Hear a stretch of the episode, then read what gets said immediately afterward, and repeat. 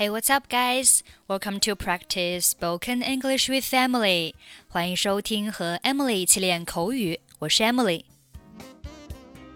今天的主题是如何介绍自己。那介绍自己，首先就要介绍自己的性格。性格用英文叫做 personality，personality，或者是 character，character。比如说，你的性格怎么样 ？What's your personality like? What's your personality like? 你觉得你的性格适合这份工作吗？Do you think your personality is right for this job? 你性格中的优势是什么？What is the strength of your character? 你性格中的弱势是什么？What is the weakness of your character? 我的生活经历塑造了我的性格。My life experience has shaped my character. 你是一个目标明确的人吗？Are you a person with a clear goal? 我们来听一下今天的对话。能告诉我你个人的一些情况吗？Could you tell me something about yourself？我很乐意。我叫 Tony，商务英语专业，二零一二年毕业于佛罗里达大学。My pleasure. My name is Tony, and I major in business English. I graduated from the University of Florida in 2012. 跟我说说你的性格特征吧。Tell me a little bit about your character trait. 我很自信。 并且性格开朗。我在大学期间是我们班的班长，我很善于与人交流，同学们对我的评价很高。I am confident with a sunny disposition. I was the monitor of the class during college. I'm good at communicating with people.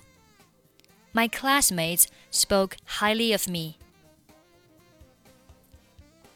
听起来很不错。你觉得你的性格适合这份工作吗？It sounds great. Do you think your personality is right for this job?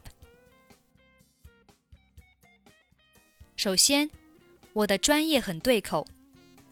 其次， 开朗的性格可以使我很快适应工作环境，所以我认为我适合这份工作。First of all, my major is very relevant.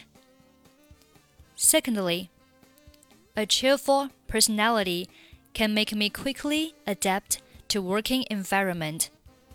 So I think I'm fit for the job.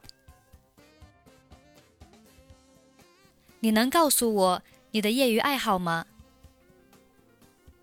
Could you tell me your leisure interests？我经常在休息日去钓鱼，能锻炼我的耐性。I often go fishing on my day off. That can exercise my patience. 我也很喜欢钓鱼。 但是有点浪费时间。I like fishing too, but it's a bit of a waste of time. 只要你平衡好工作和爱好，就不会浪费时间了。As long as you balance your work and hobbies, you won't waste your time. 希望有一天 我们能一起去钓鱼。I wish we could go fishing together someday. 那太好了。That would be great.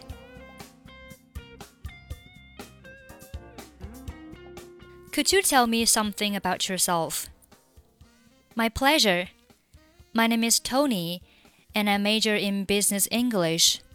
I graduated from the University of Florida in 2012. Tell me a little bit about your character trait. I'm confident with a sunny disposition. I was the monitor of our class during college. I'm good at communicating with people. My classmates spoke highly of me. It sounds great. Do you think your personality is right for this job? First of all, my major is very relevant. Secondly, a cheerful personality can make me quickly adapt to working environment. So I think I'm fit for the job. Could you tell me your leisure interests? I often go fishing on my day off. That can exercise my patience. I like fishing too, but it's a bit of a waste of time. As long as you balance your work and hobbies, you won't waste your time. I wish we could go fishing together someday. That would be great. Okay, that's pretty much for today. 想要参与本期节目的跟读版本以及语音打分，欢迎您关注微信公众号“英语主播 Emily”，在公众号里回复“节目”两个字即可加入。 I'm Emily. I'll see you next time. Bye bye.